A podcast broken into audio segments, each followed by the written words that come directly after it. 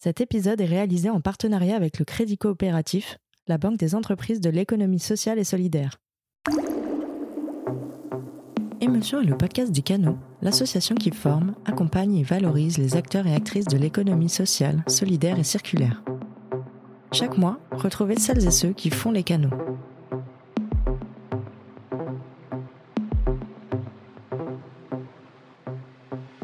Alors que plus de 108 000 tonnes de déchets sportifs sont générés par an, nous vous emmenons dans cet épisode à la rencontre d'une association qui contribue à la lutte contre ce fléau tout en ayant un impact social positif sur la pratique du sport et l'inclusion.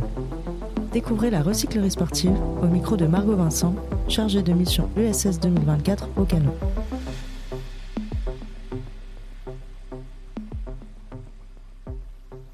Bonjour Mathilde. Salut Margot.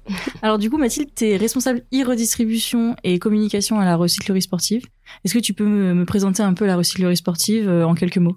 Ouais, euh, ben la, la, recyclerie sportive, c'est la première recyclerie euh, de sport qui a ouvert en France, donc en 2016, à Massy. Euh, comme une ressourcerie généraliste, on a plus ou moins la même vocation qui est de sensibiliser le, le, grand public, mais on a surtout les mêmes cœurs de métier qui sont la collecte, la redistribution, la valorisation et la sensibilisation, justement. Euh, on a huit sites à l'heure actuelle en 2022 ouverts en France euh, et un cœur de réseau. On est une quarantaine de salariés là à la fin de l'année 2022, donc ça a bien augmenté. Et pour donner quelques chiffres, on va dire en 2021, on a collecté entre 75 et 80 tonnes de matériel à l'année.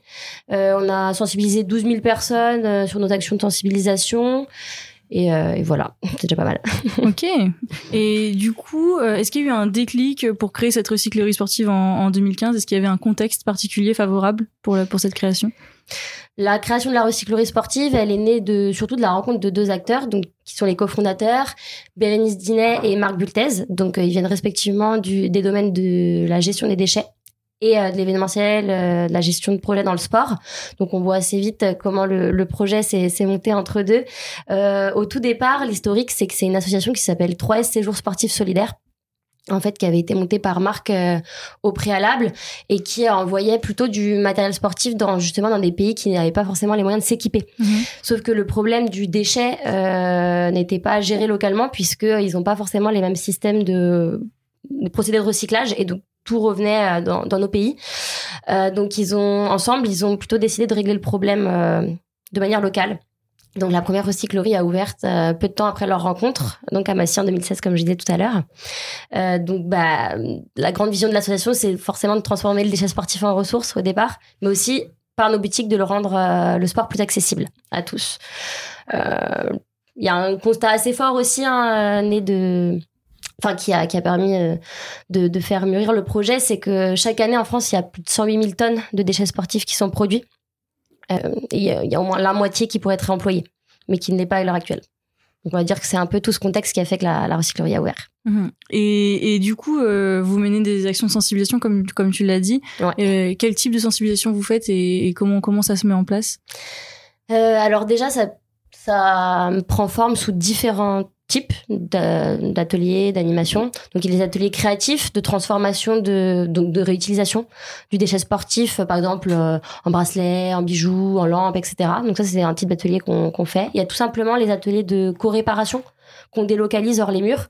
Donc ça peut être la co-réparation cycle, euh, d'une manière générale, ou de mobilité active, skate, roller, trottinette. Ça, ça marche très bien. Il y a aussi tout simplement les ateliers les, de sensibilisation le grand public au zéro déchet d'une manière générale. Donc là, c'est plutôt de, on va dire, de la prévention, des chiffres, des données clés. Euh, et puis, il y a aussi euh, tout simplement les actions de collecte euh, délocalisées sur événements sportifs, euh, etc. Voilà, donc ça, c'est un peu nos grands types, on va dire, d'animation proposées au public. Et alors, proposées à qui? Euh, plus ou moins à tous les publics. En fait, c'est des commanditaires qui nous demandent la réalisation de ces animations. Donc ça peut être euh, les entreprises, mais aussi d'autres associations du réemploi. Ça peut être des clubs, des fédérations sportives. Ça peut être des écoles. On travaille beaucoup avec le public scolaire euh, ou des collectivités d'une manière générale. Voilà. Donc auprès de tout public. Et, et, donc je vois que vous avez pas mal de, de partenaires au final. Et, et comment l'association se place en termes de modèle économique? Comment ça peut fonctionner avec euh, avec tous les acteurs que, que tu viens de mentionner et sûrement d'autres? Alors, faut savoir qu'une recyclerie sportive qui marche bien à terme, on a encore besoin de subventions. Euh, très souvent du coup euh, de public. Hum, on est plus ou moins sur, au bout de 4-5 ans sur du 70% d'autofinancement et 30% de subventions publiques. L'autofinancement, il provient de nos, de nos recettes dans les boutiques solidaires. Euh, il vient aussi bah, justement de ces réalisations de prestations d'actions de sensibilisation donc qui sont rémunérées pour nous parce que la, la sensibilisation c'est aussi un métier. C'est pas c'est pas qu'un savoir. Transmettre le savoir euh, doit être rémunéré. Et euh, ça vient aussi de nos cotisations. Donc ça, c'est tous les gens euh, qu'on appelle éco-acteurs ou cotisants qui viennent en boutique ou en atelier et qui doivent euh, justement s'acquitter d'une cotisation annuelle de date à date pour pouvoir bénéficier des petits prix. C'est assez modeste, c'est 5 euros pour euh, la boutique et 25 pour l'atelier à l'année. Donc tout ça, ça crée, enfin ça, ça entretient notre modèle économique et ça permet de payer bah, les, charges qui sont en grande partie le foncier et les salaires. D'accord. Et donc vous êtes plus principalement implanté euh, sur euh, sur la région parisienne Paris ou est-ce que vous avez une stratégie euh, plus plus nationale d'implantation des, des recycleries sportives? Euh, bah, le site mère est à Massy, comme on disait mhm. tout à l'heure. Euh, D'ailleurs, c'est le, un peu le territoire, le, le laboratoire, le lieu d'expérimentation, Massy. C'est là-bas qu'on a aussi notre éco-centre, qui est un peu le neuvième lieu aussi qu'on ne cite pas souvent euh, de tri. Donc, euh, on a ouvert la deuxième à Paris euh, dans un premier temps, euh, aussi par souci géographique, parce que Paris ramène pas mal de monde et touche un, public plus large. Et puis, on a des porteurs de projets qui ont commencé à nous contacter, à nous solliciter pour ouvrir en région. Et euh, on a une stratégie d'essaimage au national maintenant. Donc, c'est-à-dire que euh, dès que le premier porteur, qui est Thibaut, qui a monté euh, sa recyclerie à Mérignac, à côté de Bordeaux, nous a contacté il y a de ça maintenant trois ans, c'était en 2020 qu'il a ouvert. on a commencé à se poser la question de notre modèle et ce qu'on souhaitait essaimer en région et on a fait le choix de faire de la duplication centralisée et d'accompagner les porteurs de projets, notamment grâce au montage d'une tête de réseau. D'accord. Voilà. Donc on a huit sites qui sont sous euh, l'appellation entre guillemets recyclerie sportive. Euh, donc on a Marseille, Lyon, Grenoble, Roubaix, euh, Boulogne aussi qui a ouvert entre temps, et bien sûr Bordeaux.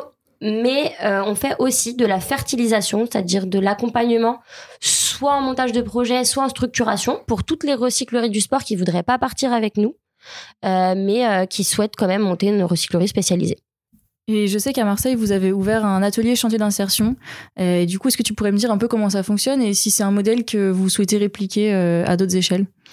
Euh, ouais, bah, totalement. Alors, pour être plus précis, on est en train de le monter. Donc là, on a dans un chantier d'insertion, du coup, c'est des salariés euh, éloignés de l'emploi, du coup, qui, qui, qui vont être tout simplement employés euh, sur euh, des tâches très particulières et ciblées. Donc là-bas, ça serait sur l'atelier réparation cycle.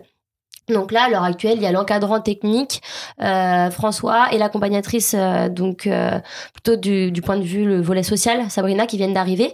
Et donc après, il y a une dizaine de salariés qui vont être euh, embauchés et euh, sur la partie réparation cycle.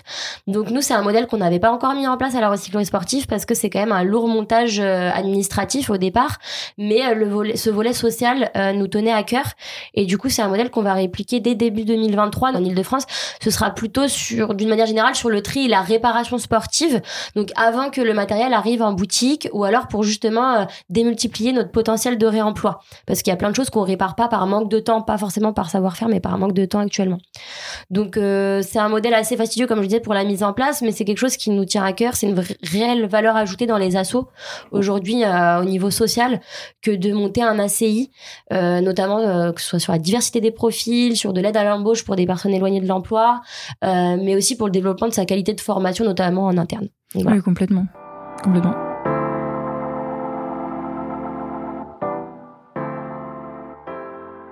Parce qu'en effet, du coup, la, recyclerie répond à des problématiques sociales qui sont pas seulement euh, celles euh, de la région parisienne. Est-ce que, est-ce que tu pourrais résumer un peu les, les, grandes problématiques à laquelle euh, la recyclerie sportive essaye de répondre au niveau, au niveau national? Bah, D'une manière générale, comme euh, je l'expliquais tout à l'heure, du coup, on a des boutiques solidaires, donc c'est le gros de notre activité et une part de notre autofinancement, donc dans lesquelles les gens peuvent venir à la fois donner le matériel euh, qui ne leur sert plus et s'équiper de seconde main en, matériel sportif. Donc par ce biais-là, on va dire que le principal enjeu social auquel on répond, c'est euh, la lutte contre la précarité ou plutôt l'aide euh, aux gens qui sont dans la précarité, notamment en les aidant du coup à s'équiper euh, pour les ménages, les ménages pardon les plus modestes et à pouvoir euh, pratiquer euh, le, leur sport malgré parce qu'on sait que pour beaucoup, le gros frein à la pratique sportive, c'est l'achat de matériel neuf. Mmh. Donc par ce biais-là, forcément, on aide les, des ménages plus modestes, qui répond du coup indirectement à un enjeu santé qui est de pratiquer un sport. Hein. Oui, c'est ça, c'est ce que j'allais dire. La, pratique sportive devient un peu un, enjeu de santé publique et, c'est notamment l'ambition qu'on a, euh, qu'on entend hein, grâce aux, Jeux Olympiques de Paris 2024 qui auront lieu bientôt. Est-ce que cette dynamique profite un peu euh, au développement de la recyclerie sportive? Comment vous vous inscrivez un peu dans tout ce contexte euh, olympique et paralympique qui, qui arrive à grands pas chez nous? Nous, on, on va pouvoir intervenir en tout cas, on a plusieurs opportunités avec, euh, avec la mise en place des, jeux qui va se faire à Paris, euh, notamment par le biais d'une ouverture d'une nouvelle antenne sur le centre aquatique olympique à Saint-Denis. Donc, on aura un atelier, une petite boutique. Je sais plus si c'est juste atelier ou une boutique. Justement, on fait la visite de, de chantier euh, dans peu de temps. Donc, ça, c'est le premier point. Pour nous, la sensibilisation, elle passe à tous les niveaux. Donc, ce sera aussi sur un événement aussi gros que les JO auquel il fallait qu'on prenne part. Mais euh, le, le, le, gros point pour nous, euh, avec la, la, mise en place des JO sur Paris, c'est notamment qu'on va pouvoir récupérer un local de près de 5000 mètres carrés euh, sur Duny, dans le 93, mhm. euh, du coup, qui sera à proximité de la passerelle euh, entre le, un parc dont j'ai perdu le nom et le futur village des médias. Donc y a un ancien site de Chimirec et l'aménageur Solidéo des JO du coup à penser à garder ce lieu un peu phare justement entre la à proximité de la passerelle pour en faire un lieu dédié à l'économie euh, circulaire. Et assez vite on a été fléché justement pour euh, pour euh, prendre possession des lieux. Donc nous ça va être notre nouvel éco-centre. On va pouvoir avoir beaucoup plus de places de stockage et surtout bah, avoir des des, co-invités avec d'autres d'autres associations du réemploi qu'on est en train de j'allais dire de sélectionner, pas du tout, mais en tout cas avec lesquels on est en train de, de proposer un projet. Oui, c'est ça. En fait, vous arrivez dans un contexte là actuel qui, est, favorable et, je vois notamment avec euh, une nouvelle filière euh, REP du sport, donc responsabilité élargie du, du producteur, qui va qui va être mise en place à partir de janvier 2023. Euh, qu'est-ce que ça implique pour vous, en plus de la venue des Jeux, euh, cette, euh, cette nouvelle filière REP? Déjà, elle devait être mise en place plus ou moins en début d'année 2022, mais on sait que ça prend toujours du retard. nous, tout départ, en fait, on a été, on a participé à la feuille de route justement de l'économie circulaire dès 2017. Euh, avec l'ADEME qui avait fait un gros constat qu'il fallait notamment euh, créer des nouvelles filières REP euh, parce qu'il y avait 50% seulement des objets à l'époque en 2017 qui étaient englobés dans des filières REP. Donc du coup, il y en a eu trois qui avaient été fléchés articles de sport et de loisirs, donc ASL, qui nous concerne forcément grandement, jouets et bricolage. Et à l'heure actuelle, ce que ça va changer pour nous, c'est qu'on est déjà, on a déjà eu des expérimentations avec l'éco-organisme euh, qui va être en charge de la filière ASL, donc mhm. articles de sport et de loisirs, qui ont déjà eu lieu, mais on va en, on va en avoir une toute nouvelle en 2023. Et donc euh, pour cela, l'association, elle a créé une entreprise SAS, euh, euh, qui va être détenu à, donc à 100% par l'association, qui a pour objectif de répondre au marché en tant qu'opérateur de collecte auprès de. Donc on va être opérateur euh, de collecte pour pour la filière REP. Donc ça c'est une grosse avancée pour nous. Donc forcément ce que ça va changer c'est bah, l'accès au gisement et notamment les tonnages. On pense que ça va avec la création de la filière augmenter les tonnages considérablement. On remarque qu'il y a deux modèles qui, qui, vont venir se distinguer. On sait que vous, vous mettez en avant le fast sport en opposition au slow sport. Et j'aimerais comprendre si vous pouviez définir un peu ces termes et, voir un peu comment la recyclerie se positionne, notamment dans le deuxième modèle du, du slow sport. Ouais. Bah alors, enfin, ça c'est pas mal Marc, donc le cofondateur, qui a apporté un peu ce, on va dire cette notion de slow sport. Euh, L'idée d'origine, c'est de sensibiliser le sportif à repenser euh, toute sa pratique et son activité. Donc, on, le réinterroge à travers quatre dimensions. Donc, qui sont euh, l'esprit dans lequel il pratique, l'activité pour des questions forcément de santé publique et de mobilisation corporelle, la culture, donc la culture sportive, la relation à autrui, qu'on a, la cohésion sociale qu'il peut y avoir dans le sport, et aussi forcément le terrain de jeu, l'environnement, le lieu de pratique. Donc ça, on va dire que c'est un peu l'idée de base. Euh, nous, comment pragmatiquement on intervient recyclerie sportive sur ce, ce concept, on va dire, de slow sport euh, Tout simplement en, en encourageant bah, par nos activités les pratiques responsables au quotidien, donc que ce soit s'équiper ou de seconde main ou donner Bon là c'est forcément très pragmatique. Euh, de manière palpable aussi, on a le site de Massy Palaiso, donc qui est, comme je disais tout à l'heure, qui est un peu le site laboratoire, qui est plus qu'une recyclerie sportive avec euh, le couple atelier boutique. C'est aussi un tiers lieu, donc on a on a un bar de euh, de brasseurs locaux, etc. Mais on a aussi une salle de slow sport donc euh, sur lequel on permet euh, à des coachs d'intervenir, de donner des cours, euh, toujours autour d'une démarche centrée sur le bien-être, un peu éloignée de la compétition, etc.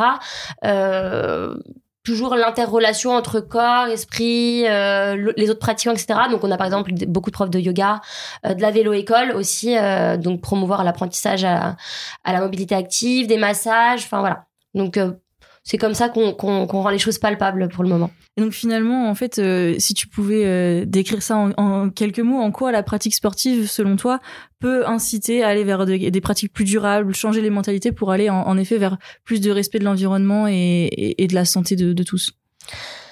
Bah, nous, forcément, notre vision de base, enfin, on a l'impression de s'y inscrire pleinement dans, dans cette incitation à changer les mentalités, parce que notre vision de base, c'est de transformer un déchet en ressources et de rendre accessible euh, du sport au plus grand nombre. Donc euh, nos activités au quotidien euh, me poussent à dire que on incite forcément à ça. mais je pense que plus largement, le sport, c'est un véritable outil qui fédère les pratiquants et donc bah, les consciences. Il peut forcément être vecteur du coup et passeur de messages forts. D'ailleurs, on le voit de plus en plus en ce moment des grands sportifs qui se lancent un peu justement dans dans le fait d'être porteur de messages éco-responsables, etc. Bon, on a aussi eu quelques contre-exemples ces derniers temps, notamment dans le, dans le monde du foot, pour, pour citer personne. mais au-delà du au-delà du à quoi, parce que il y a plein de solutions euh, s'équiper de son etc. Je pense que plutôt c'est le comment sur lequel il faut se questionner aujourd'hui parce que nous on est un biais mais euh, je pense que dans le monde du sport il y a énormément de justement de de, de, leviers à soulever notamment bah, justement que ce soit les, grands sportifs qui portent le message etc. Eh bien merci Mathilde pour ce beau message. De rien, merci beaucoup à toi. Merci à Mathilde pour sa participation à ce podcast et à vous pour votre écoute. Nous espérons que cet épisode vous a plu. Retrouvez toutes les informations en description. À très vite.